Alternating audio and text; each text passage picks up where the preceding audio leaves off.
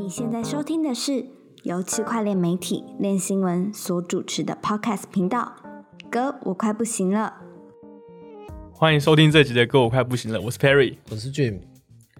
嗯，大家好，今天是台湾时间一月五号，这集由我跟俊哥两人共同主持这集的节目。比特币价格现在是一万六千八，ETH 是一万两千五。然后，哎、你又加了一个零，哦，对我每次都讲错，ETH 价格是一千两百五。对我上一集也讲错，这集不小心讲错。对，跟价价格跟上个礼拜没有什么变化。不过这周在市场上出现了一些有趣的东西，即即便是在市场没有波动的情况下，有一些好玩的 DeFi 产品出现。对我迫不及待的在这集想跟大家介绍，大家可以期待一下。对，那本周俊哥你有嗯发现什么有趣的新闻吗？嗯、今今天是五号，我们录的时候是五号，然后大概四号左右刚好是比特币哦创世区块的第十四周年生日吧，对对对，十四周年了。对，然后针对这个议题，我跟 Perry 都不太知道写什么，对，因为就是每年都有一次，，对我们每年都要面对，每年都要帮他庆生。而且不止不只是创世区块的生日哦，白皮书啊，然后哦，还有什么中本聪在论坛的第第一则推文什么之类的，什么什么日子都都每每年都可以过一次生日，都有一个莫名其妙的不各式不同、各式各样不同的纪念日啊。嗯，对。不过我们我们有个编辑 Wendy，他写了他他写了一篇蛮有趣的，就是当初中本聪不是把把泰把泰晤士报的头版印呃发送到那个创世区块里面吗？对对对对，在创世区块输了一段文字，然后那个那个文字叫做翻译成中文就是嗯，英国财政大臣在第二次嗯英英国银行崩溃的边缘去进行救助，是这样吗？军哥，嗯，差不多。我记得是这样，对。我也是念稿，你直接背起来，哦，对，我没有看好多次哦，看到背起来了。对，看看到好多次，反正大概就是就是在就是英国银行那时候出现问题，英大国大臣，大家对这头条都会有印象，但从不知道这是这个这个头条作者是谁。然后温对对对温迪就写了这个这个作者，他其实他非常讨厌比特币，他觉得比特币根本就是一个超大的庞氏骗局。就这个这大家都没有讨论过，就是他当嗯初写这、这个文章的作者、他是谁，然后都已经过了十四年了，大家才开始讨论。对，然后他在七这个《泰晤士报》头版的作者，他在七呃七八年前吧，才知道，他在七八年前才知道，哎，中本聪又把他的对他的文字这份著作列列进去那个上市区块里面。对，那时候比特币就大概也是七八岁，对，然后这个作者也是被算是被加密社群强制歌颂吧，强制歌颂好几年。强制歌颂对，然，后他自己又很讨厌比特币这样子，这这是什么样的感觉啊？嗯，心理上被强奸嘛。但是，但他他其实也蛮口嫌体正直的，不是吗？哦，但我觉得对，就是加密社群会会歌强制歌颂他，觉得他有点崇拜他，是个伟。人这样。对，然后就会帮他创比特币钱包，然后打 打币给他这样子。可是我我看这个金额好像不多吧，一一千多英镑吗？当时一千多英镑，他如果是晚一点卖，可能更多。嗯，可挺对，我不我不确定他什么时候套现的。但但至少他因为当初写这个这篇文章，就有一笔意外之财，这样、嗯嗯嗯，对，蛮好笑的。除了他可以，除了他有拿到一些就是他的歌颂者赠送于他的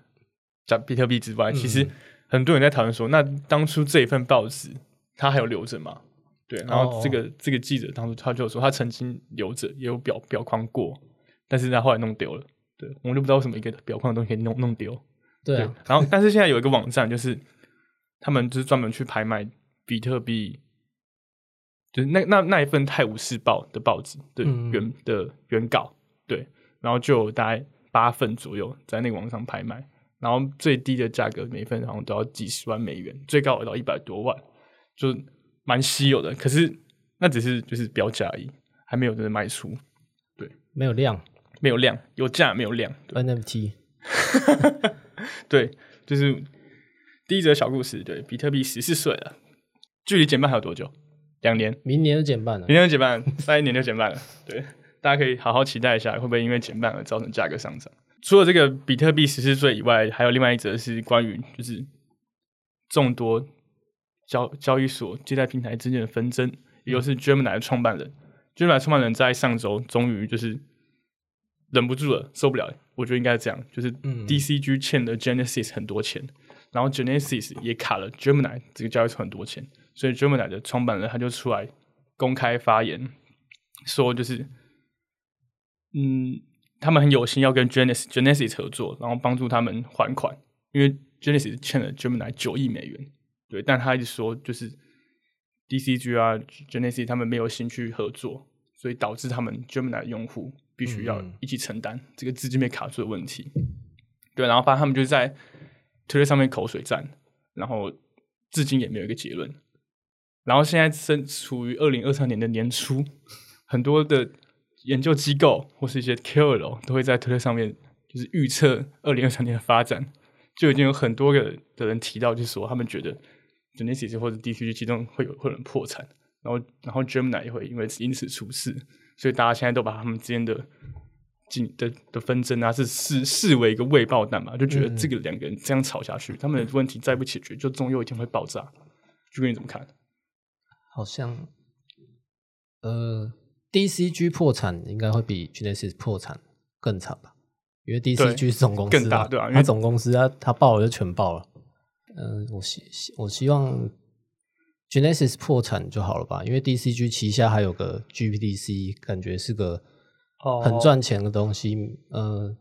牛市至少可以赚个几亿美金的管理费吧？印象是这样。对 GPT 对投资人来说可能不会很赚钱，但对他们公司来说是很赚钱的。嗯，对，对，但是会回到我们之前的报道，就是如果 Genesis 真的破产的话，然后因为他的母公司 DCG 欠他十亿美元的本票，所以如果 Genesis 申请破产的话，DCG 必须要付出那十一亿美元。对，所以他们今天有任何一个人破产，其实都蛮不得了的。嗯，对这个这两间公司可以，DCG 跟 Gemini 这两个很大的主体，基本上来说，我觉得是绑在一起的。只要有一个人破产，另外一个人一个人玩的，，Gemini 也是吗？因为他卡太多钱在 Genesis 上面啊。哦，对，只要一个人申请破产的，那另外一方想要把那几九亿美元拿回来，看起来是遥遥无期啊。对，这是我们近期比较关注的一些新闻。还有一点就是，在这个悲惨的二零二二年终于结束之后，我们链新闻跟商币趋势就另外一家台湾也很棒的媒体，我们举办一个像是什么回顾活动吗？还是纪念活动？就是我们做了一个二零二二年的以二零二二年事件为主题的二零二三年年历。对，我们现年历对年历上面是有一个币圈也蛮有名的创意工作室叫 Pew Pew Pew Pew Island，、嗯我们有在我们的网站上刊载过他们几篇文章，应该三四篇，我觉得他们文章都写的蛮有趣，而且是很很有创意的。嗯所以我们就请他们帮我们设计了一份年历，然后上面就记载了各式各样的二零二二年发生的事件，然后并且用币圈的元素去完成。然后我们现在有办一个这个海报的抽奖活动，大概内容就是我们会在每天的中午十二点跟晚上六点出题。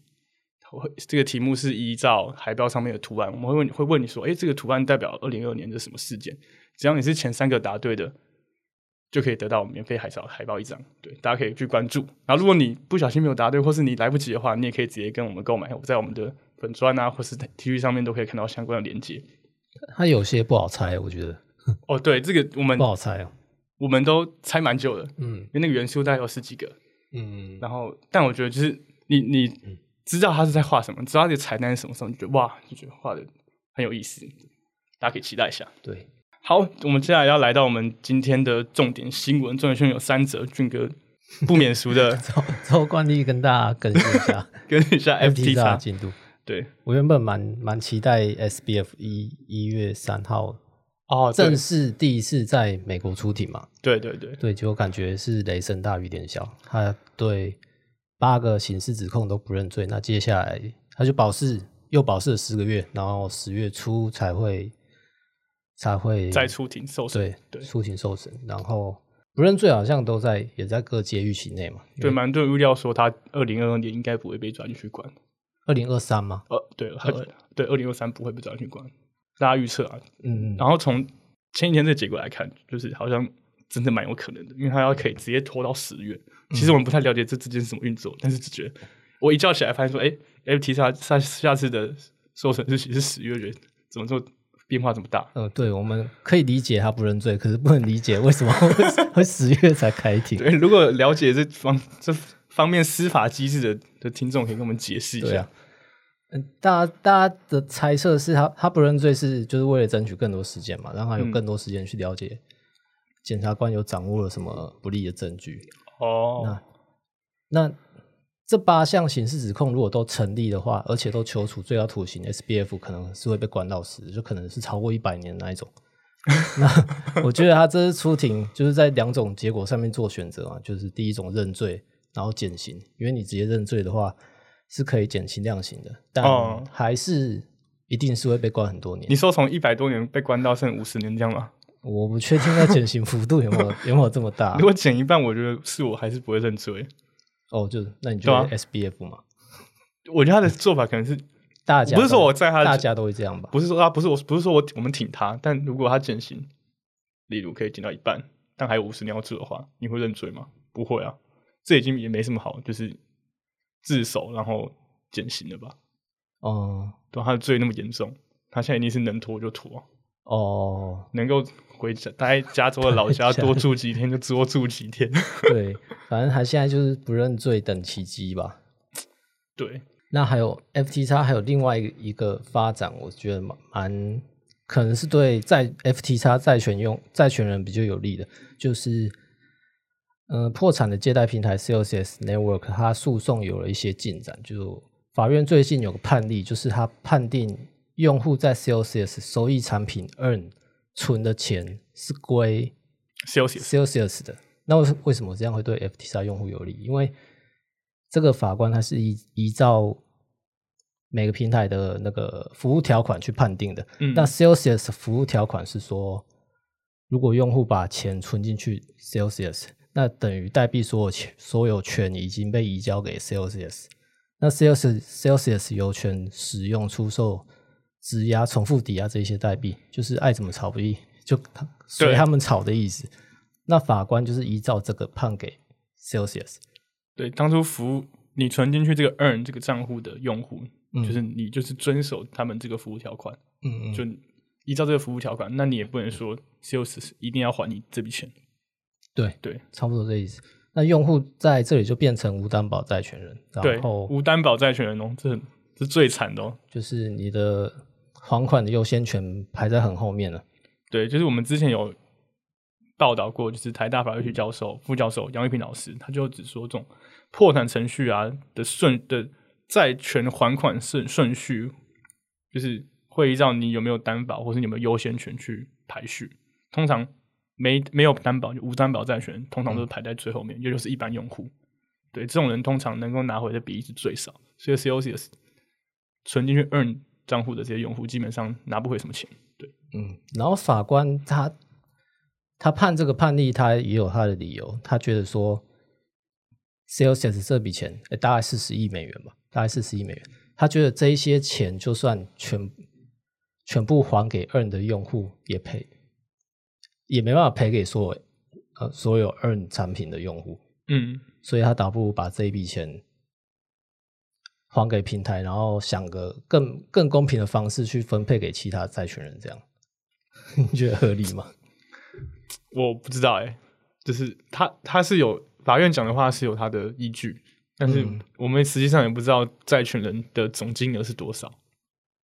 对啊，如果站在债权人角度想，我一定是能拿多少就拿多少啊。那还给平台之后，平台会怎么做，我们也现在也没办法知道。不过，但至少我们在这一波的连环爆发之中有一些依据，然后那从这依据看来，FTX 平台的使用条款可能是对 FTX 用户比较有利的。对，应该说 FTX 做戏做了全套吧，他们使用条款也写的很公正，就是他们使用条款说，任何数位资产所有权都是始终归用户所有，不得转移借出给 FTX Trading。对所以若一若参若参考前一个判例，那这个的话，对，如果 FT 叉之之后出开庭的时候，然后参考 Celsius 这个案例的话，那就可能会把钱还给用户吧。哦，就假如我们今天 FT 叉有四十亿的话，嗯那它第一个归属就是先还给当初存进去 FTX 里面的用户。对，他甚至可能不会去交给重组团队去处理这样子，我猜的。嗯，对，但至少我们从现有的东西去看的话，就是 FT 它的服务条款比 Celsius 是友善许多了，所以大家可以稍微抱一点希望。但我们也不知道到底欠了多少钱，然后 FT 上面还有多少钱。对，然后依照这个判例，我们也可以学到，就是你以后使用各种平台，你可能都要去看一下它的服务条款，对对对，因为之后如果出事，法院很可能会拿这个作为依据，这样子。这个好像是就是我们把钱放进去这种平台之前都要先去做好功课的，但我从来没有去看过这些东西。我一看到 FT 才有八跑就放进去。哦，对啊，我 我也是看到 Celsius 出事，然后去看他服务条款，才想说怎么那么扯，转进去就都算你的。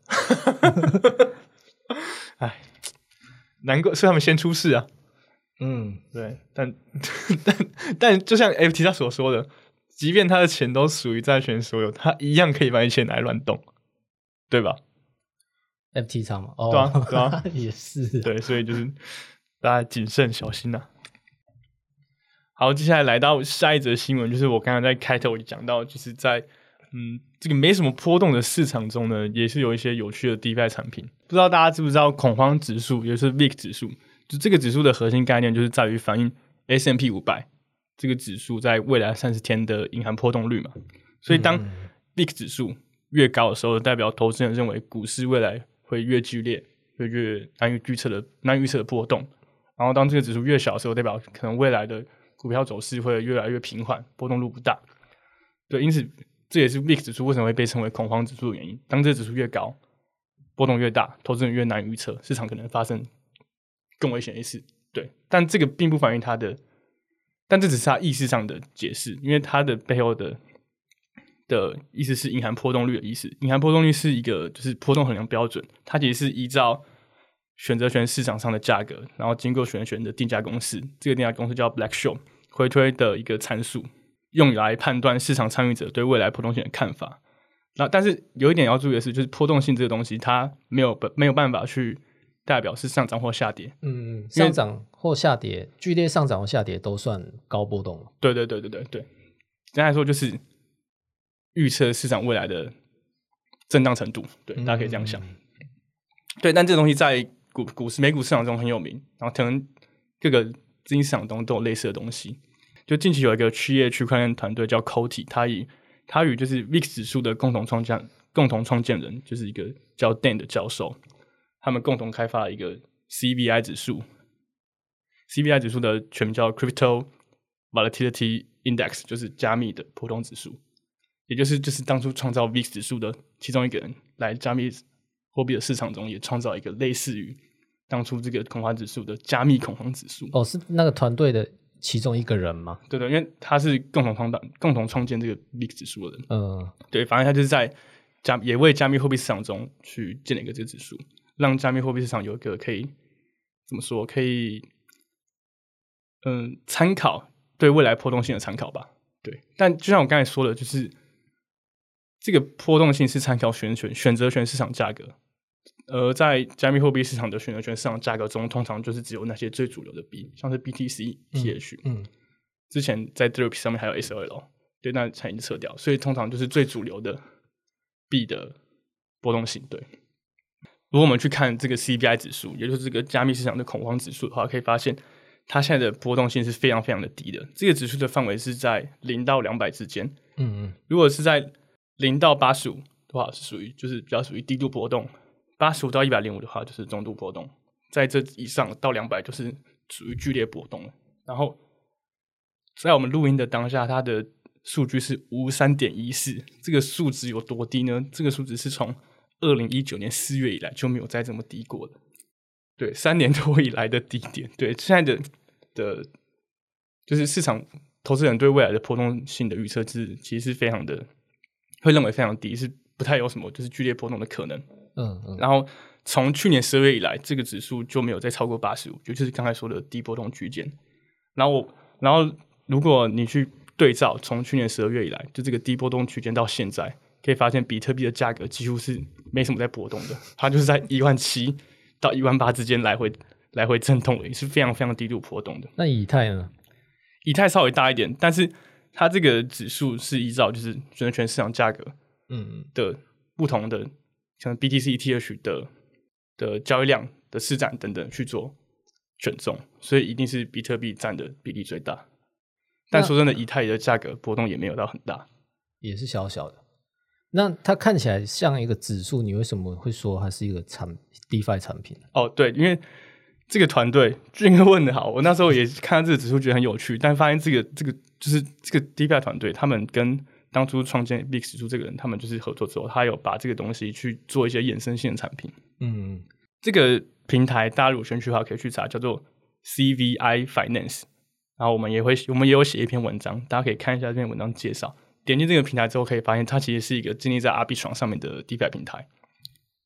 然后它有一些规，它直直接去阿比床，对对对，哇，现在最新最潮的 最潮 DeFi 协议都在床直上面。床，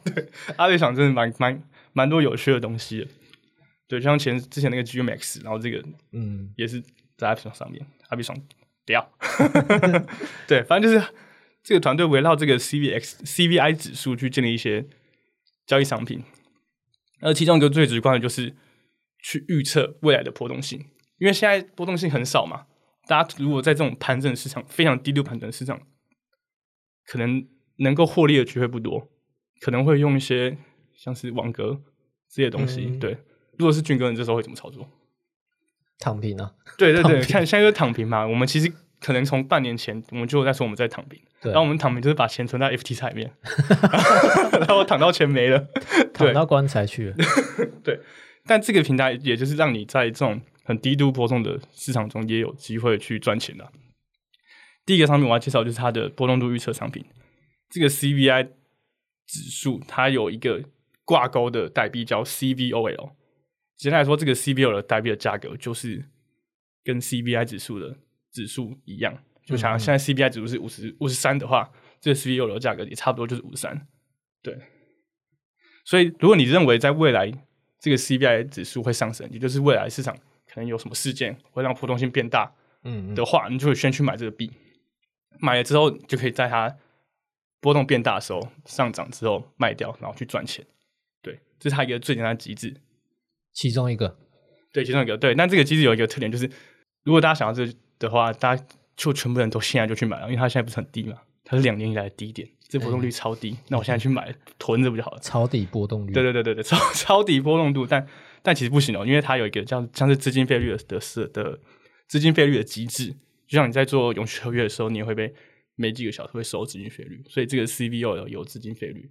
所以如那如果你太早买，在未来一段时间都没有波动的话，那你的可能你买一百美元的 CVO 你在真的想交易之后。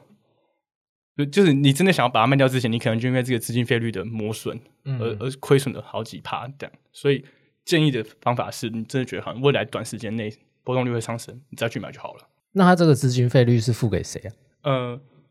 这个资金费率就是付给就是呃提供流动性的人，因为你想要在这个平台上去买这个波动度代币去做预测，一定要有人提供你这个代币的流动性。嗯，对，所以可能是平台会提供流动性。你想，你作为用户，其实你也可以提供平台流动性，就像很多 DeFi 平台一样。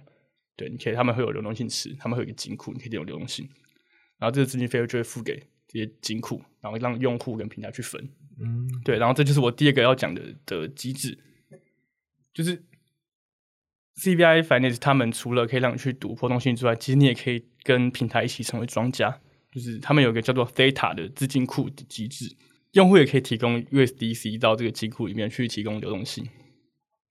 然后你除了可以赚取就是 CBL 持有者的资金费率之外，就刚才讲到资金费率，还可以在 DEX 上面赚取 CBOL 的交易费用。对，但它有一个隐藏的缺点嘛，也不能说隐藏的缺点，就是它机制上的问题，就是你除了提供流动性之外，你也会作为就是这个 CBOL 代币的交易对手方。所以我今天如果有一个人来买这个 CBOL 代币，预测未来波动度会上升的话，如果他赚钱了，就会从这个金库中拿走他的收益，所以我存的 USDC 就有可能被拿走。对对对对对对对对对对，这是他的，他是他的机制，就是你是他的，你是整个 平台协议交易者的对手方，这样。等于说你存 USDC 进去，你也就像是变成庄家了。对对对对，你就像平台庄家一样。嗯，对但同时，如果很多人来这边交易，但他们预测波动率会上涨，但最后没有上涨，反而是赔钱的，他们这赔的东西也会回到这金库里面。嗯，对，还有资金费率等等的都会跑到资金库里面，所以你赚的钱会也有可能变多。对，简单来说就是你去赌这个平台，长期下来跟交易员跟会来这个平台交易的人之间谁的胜率比较高。然后从目前看来，如果你把钱放到这个金库里面的话，它的 APR 是四十七四十七趴，其实还蛮高的。嗯，就我觉得做做这种赌场生意，长期来看的话，可能还是庄家比较容易赚钱。十赌九输，庄家会赚钱。对对，所以如果你不想要去预测波动性的话，你也可以把钱就丢进去，嗯，去不管是认为这个平台这个商品很有趣很好，去支持它之外，同时也可以透过这种当庄家的方式赚钱吧。对我觉得蛮有趣的，因为就是这种波动性的东西，在当前市场上好像就是诶大家都蛮关注的。大家说诶市场波动性这么小，有没有什么东西可以玩？然后我今天最近刚好就在 Twitter 上滑到这个东西，觉得很值得跟大家介绍。抄底波动性。对对对，去靠波动性去做一些交易，对吧？因为你看到这个，你会想要去做看看吗？我会想，因为因为我看到你写说要去要去 stake，然后获得获得这个波动性代币。其实也不用 stake，你就是去买就好了。对啊，我想说直接去买就好。我直接去买的话，我就不用付资金费率了吧？嗯，要啊。为什么还是要？我觉得这个东西应该是就写在它的代币合约里面的。哦，是啊，对，就是你在平台上直接，他在平台平台上买其实是 burn，就把你 USDT burn 掉去买这币。但你同时在输气双买的话，也是会有一样的机制。哇，对，太狠了。对，不然不然这个稳赚啊，也不是说稳赚，就是波动率一定会有变大的时候。如果他嗯买这个币永远不收你费用的话，那就一直 hold 着就好了。这东西又不是会暴跌的，嗯嗯，对因为它是挂钩的。对，这是我想跟大家介绍的 DeFi 协议，叫做 CVI Finance。大家有兴趣的话，可以透过我们文章或者去搜寻，去自己玩一下，还蛮有趣的。来到我们最后一个要分享的新闻，在这个年末年初之际，就很多研究团队啊会去预去做一些预测，然后练训也写一些相关文章嘛。对，我们就像我写过那个三 AC 的共同创办人，就猪猪另外一个，哦他有预测然后我也写一个 The Black，就是我们很常看 The Black The Black 的文章，然后他其实每年都会做一次，然后我们对今年有去看他的文章，也觉得他诶他写的就是，我觉得他写的还不错，就是他没有写的太太主观，但是他就是他的大方向，我觉得可能我自己也觉得蛮可能是蛮蛮准确的，所以我就去我也把这篇文章写出来，然后跟大家分享。然后这边先跟大家讲 The Block 在二零二二年的预测，他在二零二年其实预预测中的也蛮多事情，像是以太坊合并，还有他觉得 Layer Two 会蓬勃发展等等。但同时他也预测出了一些事情，就是他认为会有 ETH 期货的出现在美国。他他是预测会有期货 ETF，对但是没有。对啊，对，然后还有就是、他们认为在二零二年会有很多的上市的挖矿产业、挖矿公司啊。对，但这个是完全预测颠倒了，对它 完全反指标，对，因为其实很多矿器都倒了，矿器申请破产。对，是就是矿器的数量其实是变少的，对。然后，所以我们今年今天也来看一下这 The Black 他们这个研究团队在二零二三年有什么预测，但这不一定准，大家可以参考一下。他里面总共列了十几点，然后我去我就跟大家分享一些我觉得比较有趣的。第一点就是 BTC 与 ETH 的市值，它们的差距会持续缩小，但 ETH 不会在今年超车。对这个说法，我其实看过很久，对吧，军哥？就是 ETH 会跟 BTS、B ETH 跟 BTC 可能联动性很高，但 ETH 会长得比较快，嗯，成长潜力比较好。我写 The Block 二零二二的预测，嗯，我记我觉得他们有点像是把二二零二二年没实现的预测挪到二零二三年了，因为二？有有有有几条是啊，哦，因为二零二二太惨了、被嗯，太多太多机构太多事情在搞了，所以等于等于这些发展会延后到隔一年去看有没有办有没有可能去实现这样。对。但他说他觉得 ETH 不会在今年超车，那俊哥，你们对这方面有什么想法吗？觉得觉得 ETH 哪一年什么时候市值有机会 超越 BTC 呢？还是你觉得这不会发生？我觉得任何事都有可能发生，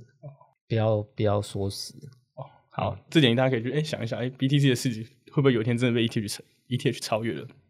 然后还有一点就是，也很多人讲过，就他认为就以太坊的 Layer Two 就是 zk rollup 的成长量将优于 Optimistic rollup。对，这个好像 V 神也讲过很多次，但他有预言，就是他觉得 StarNet、zk Sync、Arbitrum 他们都会发币。他讲这三个，嗯，对，大家可以去重点关注一下，去他们的链上啊，去做一些跟一些协议去做一些互动等等，你看搞不好就就会获得代币。对，还有一点就是，他也提到了币安，他觉得就是今二零二年太多的监管问题，太多的中心化的问题，他觉得监管会变得更严格，然后必然是一个会被加强关注的一个公司。然后他认为 Coin Coinbase 将会受益于这个，就是因为必然被关注的太严重，被定的太严重，被定的太严重之类的，嗯但 Coinbase 就会因此而获得好处。我觉得很有可能，怎么说？因为我看必然这几年一直处于风水轮流转的状况啊，就一七一八他们做起来了，嗯。然后超红的，然后接下来几年他们，尤其是二零二一的时候，他们在监管上其实遇到很大挫折。还记得哦，二零二一他们，二零二一他们被定的蛮严重的，他们被嗯。定到那个，呃，他们本来是可以不用 KYC 去持有币安账户的，嗯这这些后来都取消啊。我记得二零二一他们被电电超惨，然后那时候 FTX 是蓬勃发展的，嗯嗯。那二零二二局势又颠倒过来，FT 叉 直接崩掉，对，然后币安感觉又虎了一点。那我我猜接下来币安可能又会开始在监监管上遇到一些挫折，然后开始走下一点点的下坡吧。Coinbase 也是，Coinbase 我不知道它还能多长，它的股价已经低到不行了。嗯，但 Coinbase 就号称很会在很会很会在熊市玩的一个交易所啊，他们都那么多年了，他们经哦经历过熊市是所有交易所最多的一个。哦，大家可以期待一下 Coinbase 三明年的发展。还有就是，嗯，他们的内容研究总监非常的非常的看好 NFT。对于 NFT 这一块，有人看好，有人不看好。但他认为说，Larry 哦，不是不是 Larry，是他们的内容研究内容研究总监是 Steven。对哦哦，对他对 NFT 超级看好，他认为二零二三年会超越二零二二年的高峰。二二年高峰是五十亿美元嘛，好像单月。交易量嘛，对，哦对他，他认为二零二三年有机会超越。我这一点就就是报一个大问号，说真的假的可以超越二零二年？我觉得二零二零二年的 NFT 疯狂已经是炒的非常的嗨了。对，然后他认为二零二三年会超过，嗯，然后这个交易量是来自于游戏炼油。对，这个我又觉得哇，真的假的？然后他的说法是说，二零二一年跟二零二二年其实有很多发展中的炼油专案，他们当初会先卖 NFT 或者先卖代币去筹集资金嘛，其实蛮多的。我自己也自己也投过蛮多的，像什么 Illumian，然后 Aurora 等等的很多，还有当初 FTT 就 FT 叉的那个 IO 专案，那个很有名那一个，忘记什么，像是就是一个星际的东西。对，我记得就是去年前年真的蛮多这种东西。然后他说，在二零二三年，这些专案就会会释释放出，就是让大家可以公共游玩的版本，就这些游戏会逐渐上线了。嗯，就是那些当时画的饼，真假的可以撑那么久的吗？可能要实现了。然后他认为会有一些，至少会有一个游戏的代币会冲到十之前二十名。对他认为这些游戏会有会有人取得大成功啊。对那我他的说法，会有有人提到 X Infinity 吗？嗯，没有，没有，有有提到，其实他们都有在叙述中提到，但他们他们的研究团队没有对 X 有个共识。对我刚才讲的都是他们研究团队的共识，哦就是他们三十几个人。有人说就是 X 的 X Stapen，他们其实有提到，嗯，对他们认为就是这些东西不一定会死掉，但是他们的代币机制就是还需要做调整，对吧、你看像现在他们其实就是 X 其实一直都在发展，他们一直都有许多小的小游戏专案，或是他们土地啊可以有一些其他功能，但是就是